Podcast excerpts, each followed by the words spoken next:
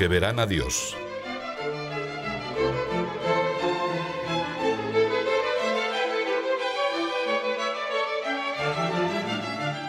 Que Jesucristo es el modelo nuestro, de todos los cristianos, lo conocéis perfectamente porque lo habéis oído y meditado con frecuencia. Lo habéis enseñado además a tantas almas en ese apostolado, trato humano con sentido divino, que forma ya parte de vuestro yo. Y lo habéis recordado, cuando era conveniente, sirviéndoos de ese medio maravilloso de la corrección fraterna, para que el que os escuchaba comparase su comportamiento con el de nuestro hermano primogénito, el Hijo de María, Madre de Dios y Madre nuestra. Jesús es el modelo, lo ha dicho él, dícite mí, aprended de mí. Y hoy deseo hablaros de una virtud que, sin ser la única ni la primera, sin embargo, actúa en la vida cristiana como la sal que preserva de la corrupción y constituye la piedra de toque para el alma apostólica, la virtud de la santa pureza. Ciertamente, la caridad teologal se nos muestra como la virtud más alta, pero la castidad resulta el medio sine qua non, una condición imprescindible para lograr ese diálogo íntimo con Dios. Y cuando no se guarda, si no se lucha, se acaba ciego, no se ve nada, porque el hombre animal no puede percibir las cosas que son del Espíritu de Dios. Nosotros queremos mirar con ojos limpios, animados por la predicación del Maestro. Bienaventurados los que tienen puro su corazón, porque ellos verán a Dios. La Iglesia ha presentado siempre estas palabras como una invitación a la castidad. Guardan un corazón sano, escribe San Juan Crisóstomo, los que poseen una conciencia completamente limpia o los que aman la castidad. Ninguna virtud es tan necesaria como esta para ver a Dios. Jesucristo, Señor nuestro, a lo largo de su vida terrena, ha sido cubierto de improperios. Le han maltratado de todas las maneras posibles. ¿Os acordáis? Propalan que se comporta como un revoltoso y afirman que está endemoniado. En otra ocasión, interpretan mal las manifestaciones de su amor infinito y le tachan de amigo de pecadores. Más tarde, a él, que es la penitencia y la templanza, le echan en cara que frecuenta la mesa de los ricos. También le llaman despectivamente Fabri Filius, hijo del trabajador, del carpintero, como si fuera una injuria. Permite que le apostrofen como bebedor y comilón. Deja que le acusen de todo menos de que no es casto. Les ha tapado la boca en eso, porque quiere que nosotros conservemos ese ejemplo sin sombras. Un modelo maravilloso de pureza, de limpieza, de luz, de amor que sabe quemar todo el mundo para purificarlo. A mí me gusta referirme a la santa pureza contemplando siempre la conducta de nuestro Señor. Él puso de manifiesto una gran delicadeza en esta virtud. Fijaos en lo que relata San Juan cuando Jesús, fatigatus ex itinere, sedebat sic supra fonten. Cansado del camino, se sentó sobre el brocal del pozo. Recoged los ojos del alma y revivid despacio la escena. Jesucristo, perfectus Deus, perfectus homo, está fatigado por el camino y por el trabajo apostólico. Como quizá os ha sucedido alguna vez a vosotros, que acabáis rendidos porque no aguantáis más. Es conmovedor observar al Maestro agotado. Además tiene hambre. Los discípulos han ido al pueblo vecino para buscar algo de comer. Y tiene sed. Pero más que la fatiga del cuerpo, le consume la sed de almas.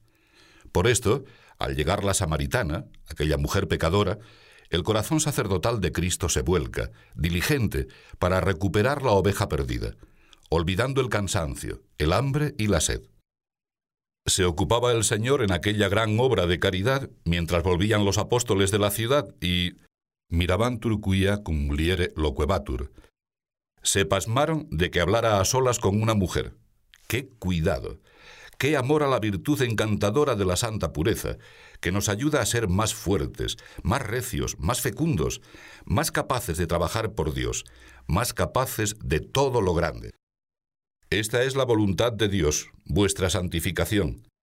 Que sepa cada uno de vosotros usar de su cuerpo santa y honestamente, no abandonándose a las pasiones como hacen los paganos que no conocen a Dios. Pertenecemos totalmente a Dios, con alma y cuerpo, con la carne y con los huesos, con los sentidos y con las potencias. Rogadle con confianza. Jesús, guarda nuestro corazón, un corazón grande, fuerte y tierno, y afectuoso y delicado, rebosante de caridad para ti, para servir a todas las almas. Nuestro cuerpo es santo, templo de Dios, precisa San Pablo. Esta exclamación del apóstol trae a mi memoria la llamada universal a la santidad que el Maestro dirige a los hombres. Stote vos perfectis sicut et pater vester celestis perfectus est. A todos, sin discriminaciones de ningún género, pide el Señor correspondencia a la gracia. A cada uno, de acuerdo con su situación personal, exige la práctica de las virtudes propias de los hijos de Dios. Por eso, al recordaros ahora que el cristiano ha de guardar una castidad perfecta, me estoy refiriendo a todos, a los solteros, que han de atenerse a una completa continencia, y a los casados, que viven castamente cumpliendo las obligaciones propias de su estado. Con el Espíritu de Dios, la castidad no resulta un peso molesto y humillante. Es una afirmación gozosa. El querer, el dominio, el vencimiento no lo da la carne, ni viene del instinto. Procede de la voluntad, sobre todo si está unida a la voluntad del Señor. Para ser castos, y no simplemente continentes u honestos, hemos de someter las pasiones a la razón, pero por un motivo alto, por un impulso de amor. Comparo esta virtud a unas alas que nos permiten transmitir los mandatos, la doctrina de Dios por todos los ambientes de la tierra, sin temor a quedar enlodados. Las alas, también las de esas aves majestuosas que se remontan donde no alcanzan las nubes, pesan, y mucho. Pero si faltasen, no habría vuelo. Grabadlo en vuestras cabezas, decididos a no ceder si notáis el zarpazo de la tentación que se insinúa presentando la pureza como una carga insoportable. ¡Ánimo! Arriba, hasta el sol, a la caza del amor.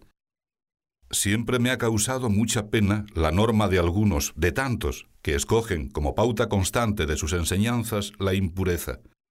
Con lo que logran, lo he comprobado en bastantes almas, lo contrario de lo que pretenden, porque es materia más pegajosa que la pez y deforma las conciencias con complejos o con miedos, como si la limpieza de alma fuese un obstáculo poco menos que insuperable. Nosotros no. Nosotros hemos de tratar de la santa pureza con razonamientos positivos y límpidos, con palabras modestas y claras. Discurrir sobre este tema significa dialogar sobre el amor. Acabo de señalaros que me ayuda, para esto, acudir a la humanidad santísima de nuestro Señor, a esa maravilla inefable de Dios que se humilla hasta hacerse hombre, y que no se siente degradado por haber tomado carne como la nuestra, con todas sus limitaciones y flaquezas, menos el pecado. Y esto porque nos ama con locura. Él no se rebaja con su anonadamiento, en cambio a nosotros nos eleva, nos deifica en el cuerpo y en el alma. Responder que sí a su amor, con un cariño claro, ardiente y ordenado, eso es la virtud de la castidad. Hemos de gritar al mundo entero, con la boca y con el testimonio de nuestra conducta. No emponzoñemos el corazón como si fuéramos pobres bestias, dominados por los instintos más bajos. Un escritor cristiano así lo explica. Mirad que no es pequeño el corazón del hombre, pues abraza tantas cosas. Medid esa grandeza no en sus dimensiones físicas, sino en el poder de su pensamiento, capaz de alcanzar el conocimiento de tantas verdades. En el corazón es posible preparar el camino del Señor, trazar una senda derecha para que pasen por allí el verbo y la sabiduría de Dios. Con una conducta honesta, con obras irreprochables, preparad el camino del Señor, aplanad el sendero para que el verbo de Dios camine en vosotros sin tropiezo y os dé el conocimiento de sus misterios y de su venida. Nos revela la Escritura Santa que esa obra grandiosa de la santificación, tarea oculta y magnífica del Paráclito, se verifica en el alma y en el cuerpo. ¿No sabéis que vuestros cuerpos son miembros de Cristo? clama el apóstol. ¿He de abusar de los miembros de Cristo para hacerlos miembros de una prostituta? ¿Por ventura no sabéis que vuestros cuerpos son templos del Espíritu Santo, que habita en vosotros, el cual habéis recibido de Dios, y que ya no os pertenecéis, puesto que fuisteis comprados a gran precio? Glorificad a Dios y llevadle en vuestro cuerpo. Algunos por ahí oyen hablar de castidad y se sonríen.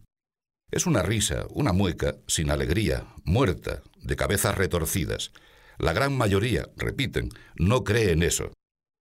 Yo, a los muchachos que me acompañaban por los barrios y los hospitales de la periferia de Madrid, han pasado ya tantos, tantos años, les solía decir, considerad que hay un reino mineral, otro, el reino vegetal, más perfecto, en el que a la existencia se ha añadido la vida. Y después viene un reino animal, formado por seres con sensibilidad y movimiento casi siempre. Les explicaba, de un modo quizá poco académico, pero gráfico, que deberíamos instituir otro reino, el ominal, el reino de los humanos, porque la criatura racional posee una inteligencia admirable, chispazo de la sabiduría divina que le permite razonar por su cuenta, y esa estupenda libertad por la que puede aceptar o rechazar una cosa u otra a su arbitrio. Pues en este reino de los hombres, les comentaba con la experiencia que provenía de mi abundante labor como sacerdote, para una persona normal el tema del sexo ocupa un cuarto o un quinto lugar. Primero están las aspiraciones de la vida espiritual, la que cada uno tenga.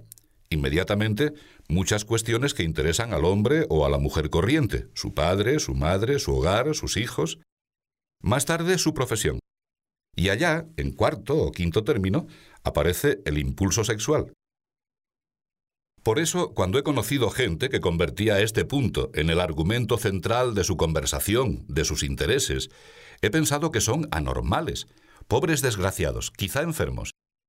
Y añadía, con esto había un momento de risa y de broma entre los chicos a quienes me dirigía, que esos desventurados me producían tanta lástima como me la producía un niño deforme, con la cabeza gorda, gorda, de un metro de perímetro. Son individuos infelices y de nuestra parte, además de las oraciones por ellos, brota una fraterna compasión, porque deseamos que se curen de su triste enfermedad. Pero desde luego, no son jamás ni más hombres ni más mujeres que los que no andan obsesionados por el sexo.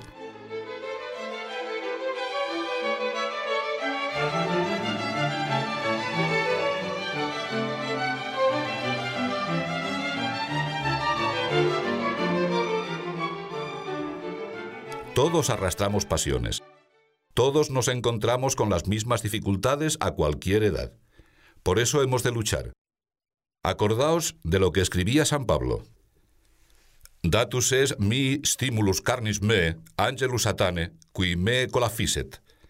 Se revela el estímulo de la carne, que es como un ángel de Satanás, que le abofetea, porque si no, sería soberbio. No se puede llevar una vida limpia sin la asistencia divina. Dios quiere que seamos humildes y pidamos su socorro. Debes suplicar confiadamente a la Virgen ahora mismo, en la soledad acompañada de tu corazón, sin ruido de palabras. Madre mía, este pobre corazón mío se subleva tontamente. Si tú no me proteges, y te amparará para que lo guardes puro y recorras el camino al que Dios te ha llamado. Hijos, humildad, humildad, Aprendamos a ser humildes. Para custodiar el amor se precisa la prudencia, vigilar con cuidado y no dejarse dominar por el miedo.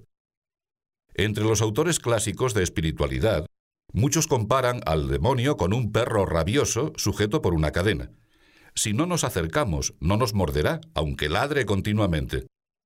Si fomentáis en vuestras almas la humildad, es seguro que evitaréis las ocasiones, reaccionaréis con la valentía de huir, y acudiréis diariamente al auxilio del cielo para avanzar con garbo por este sendero de enamorados.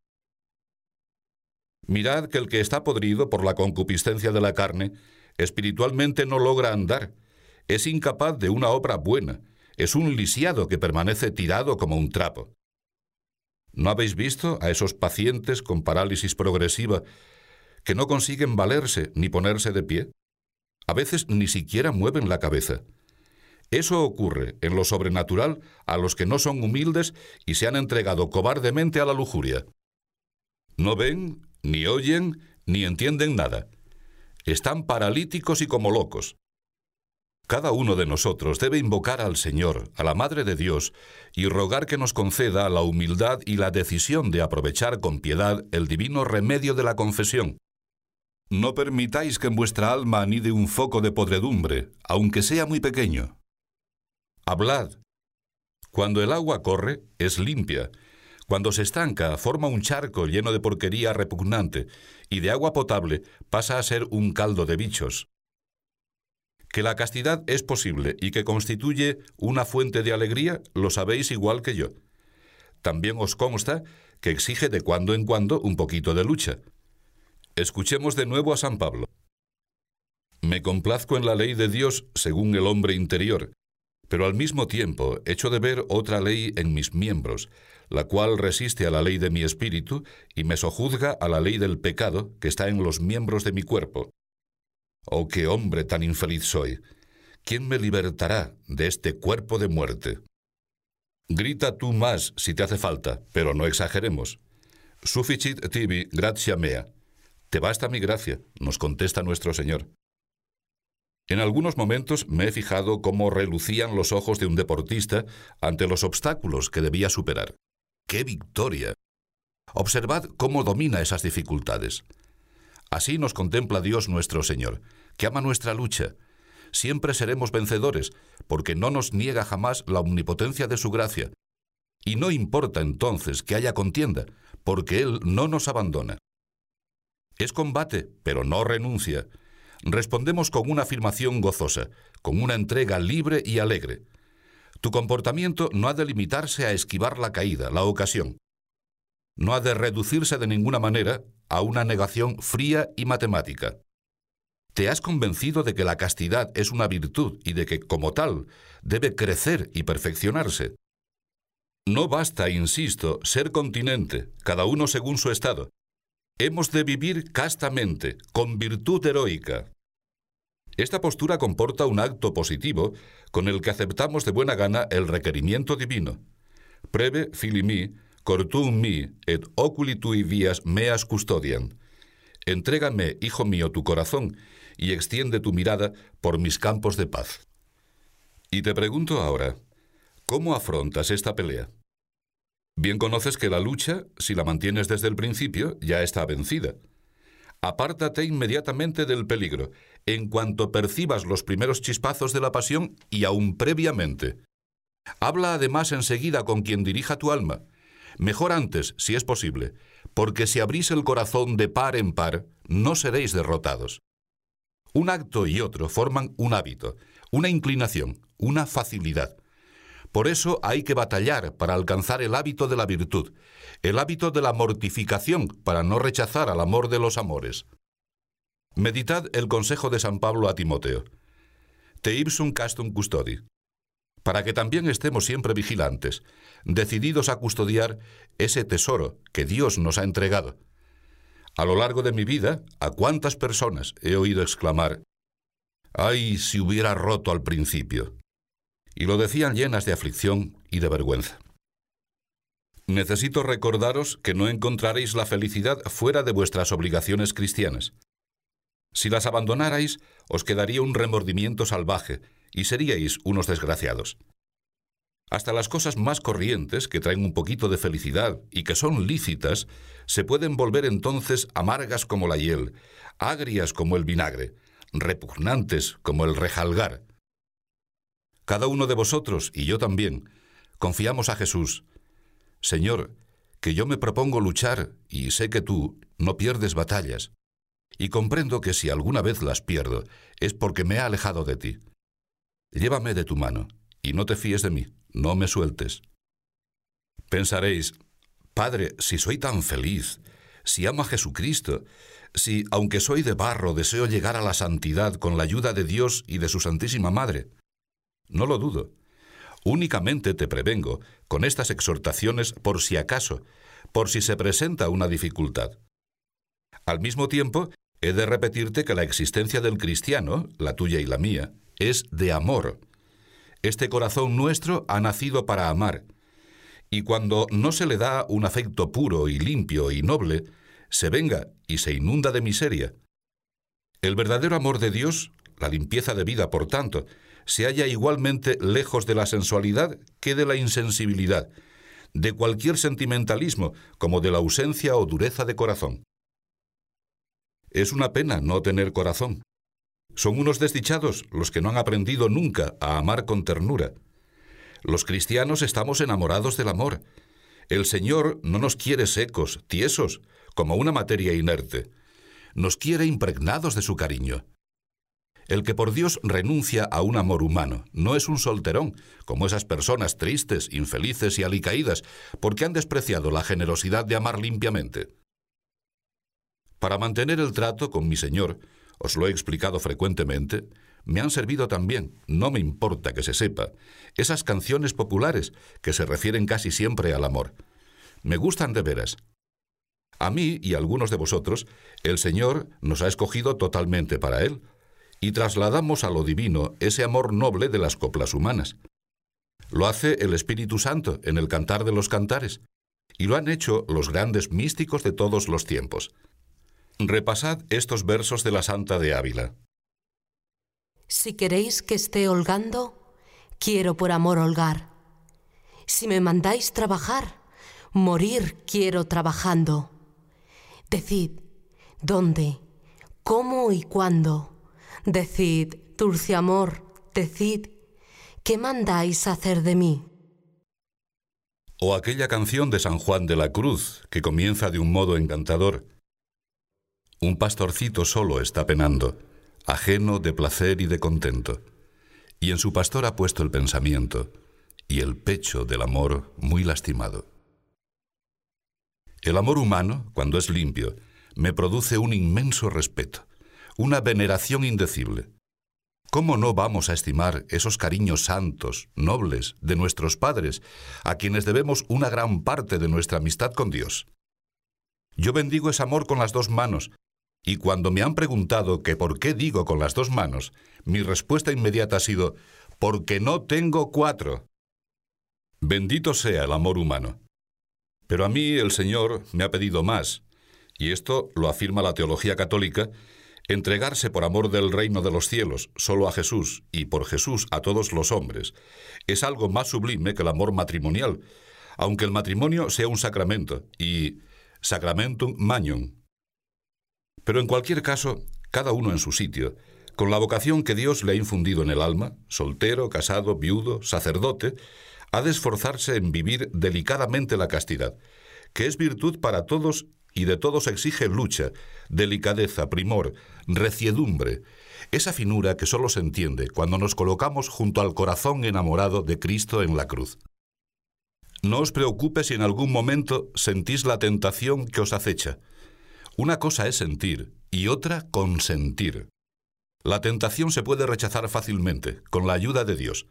Lo que no conviene de ningún modo es dialogar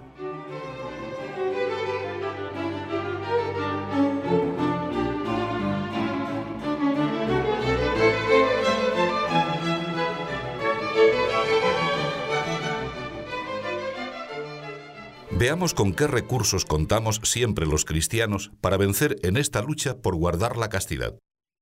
No como ángeles, sino como mujeres y hombres sanos, fuertes, normales. Venero con toda el alma a los ángeles. Me une a ese ejército de Dios una gran devoción. Pero compararnos con ellos no me gusta, porque los ángeles tienen una naturaleza distinta de la nuestra, y esa equiparación supondría un desorden. En muchos ambientes se ha generalizado un clima de sensualidad que, unido a la confusión doctrinal, lleva a tantos a justificar cualquier aberración, o al menos a demostrar la tolerancia más indiferente por toda clase de costumbres licenciosas.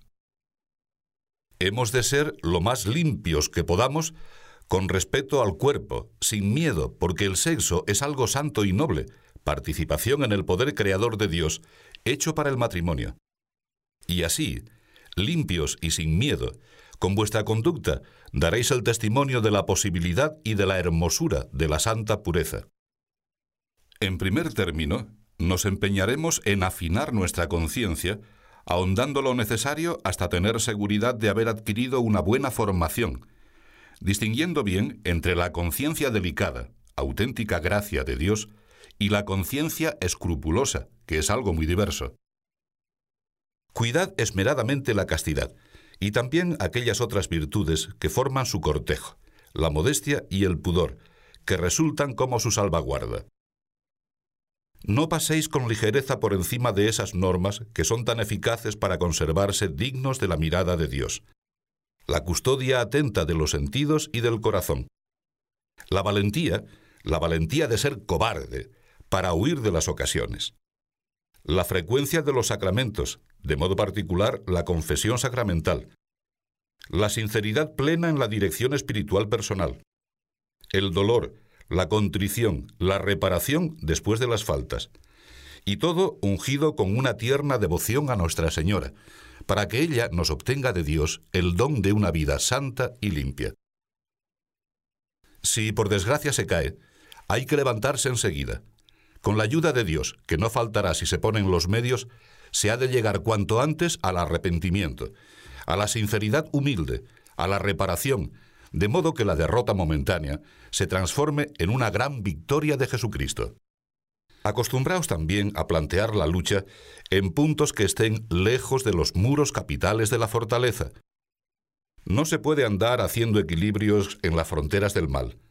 Hemos de evitar con reciedumbre el voluntario incausa.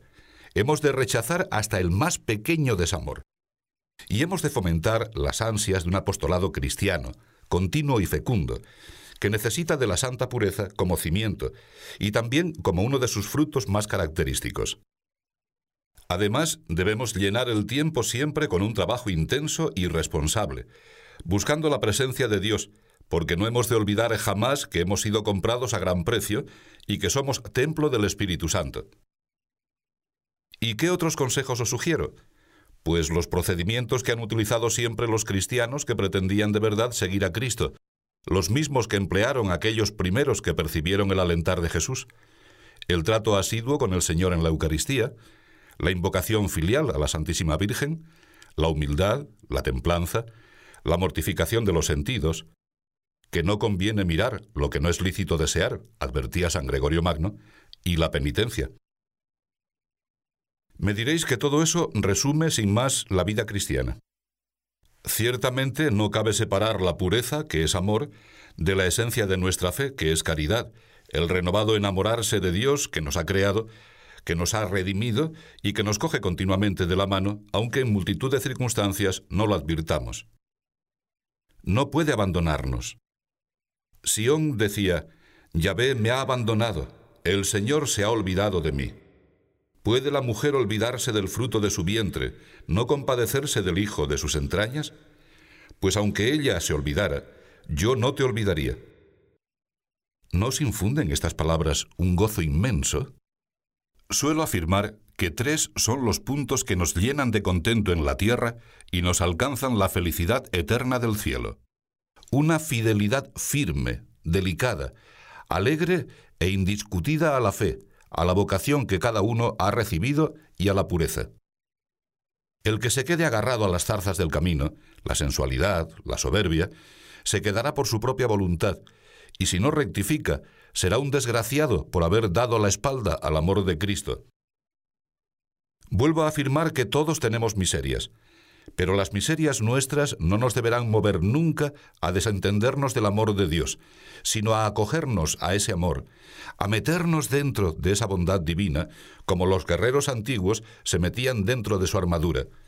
Aquel Eche ego cuya vocasti cuenta conmigo porque me has llamado, es nuestra defensa. No hemos de alejarnos de Dios porque descubramos nuestras fragilidades. Hemos de atacar las miserias, precisamente porque Dios confía en nosotros. ¿Cómo lograremos superar esas mezquindades? Insisto por su importancia capital, con humildad y con sinceridad en la dirección espiritual y en el sacramento de la penitencia. Id a los que orientan vuestras almas con el corazón abierto. No lo cerréis, porque si se mete el demonio mudo es difícil de sacar. Perdonad mi machaconería, pero juzgo imprescindible que se grabe a fuego en vuestras inteligencias que la humildad y su consecuencia inmediata, la sinceridad, enlazan los otros medios y se muestran como algo que fundamenta la eficacia para la victoria. Si el demonio mudo se introduce en un alma, lo echa todo a perder. En cambio, si se la arroja fuera inmediatamente, todo sale bien. Somos felices, la vida marcha rectamente. Seamos siempre salvajemente sinceros, pero con prudente educación. Quiero que esto quede claro. A mí no me preocupan tanto el corazón y la carne como la soberbia. Humildes. Cuando penséis que tenéis toda la razón, no tenéis razón ninguna. Id a la dirección espiritual con el alma abierta. No la cerréis porque, repito, se mete el demonio mudo, que es difícil de sacar. Acordaos de aquel pobre endemoniado que no consiguieron liberar los discípulos. Solo el Señor obtuvo su libertad con oración y ayuno. En aquella ocasión obró el Maestro tres milagros. El primero que oyera, porque cuando nos domina el demonio mudo, se niega el alma a oír. El segundo, que hablara. Y el tercero, que se fuera al diablo. Contad primero lo que desearíais que no se supiera. Abajo el demonio mudo. De una cuestión pequeña, dándole vueltas, hacéis una bola grande, como con la nieve, y os encerráis dentro. ¿Por qué? Abrid el alma yo os aseguro la felicidad, que es fidelidad al camino cristiano, si sois sinceros. Claridad, sencillez, son disposiciones absolutamente necesarias. Hemos de abrir el alma de par en par, de modo que entre el sol de Dios y la claridad del amor. Para apartarse de la sinceridad total no es preciso siempre una motivación turbia. A veces basta un error de conciencia. Algunas personas se han formado, deformado, de tal manera la conciencia que su mutismo, su falta de sencillez, les parece una cosa recta. Piensan que es bueno callar. Sucede incluso con almas que han recibido una excelente preparación, que conocen las cosas de Dios. Quizá por eso encuentran motivos para convencerse de que conviene callar. Pero están engañados. La sinceridad es necesaria siempre, no valen excusas, aunque parezcan buenas. Terminamos este rato de conversación en la que tú y yo hemos hecho nuestra oración a nuestro Padre, rogándole que nos conceda la gracia de vivir esa afirmación gozosa de la virtud cristiana de la castidad. Se lo pedimos por intercesión de Santa María, que es la pureza inmaculada. Acudimos a ella, tota pulcra, con un consejo que yo daba ya hace muchos años, a los que se sentían intranquilos en su lucha diaria para ser humildes, limpios, sinceros, alegres, generosos. Todos los pecados de tu vida parece como si se pusieran de pie. No desconfíes, por el contrario, llama a tu Madre Santa María con fe y abandono de niño. Ella traerá el sosiego a tu alma.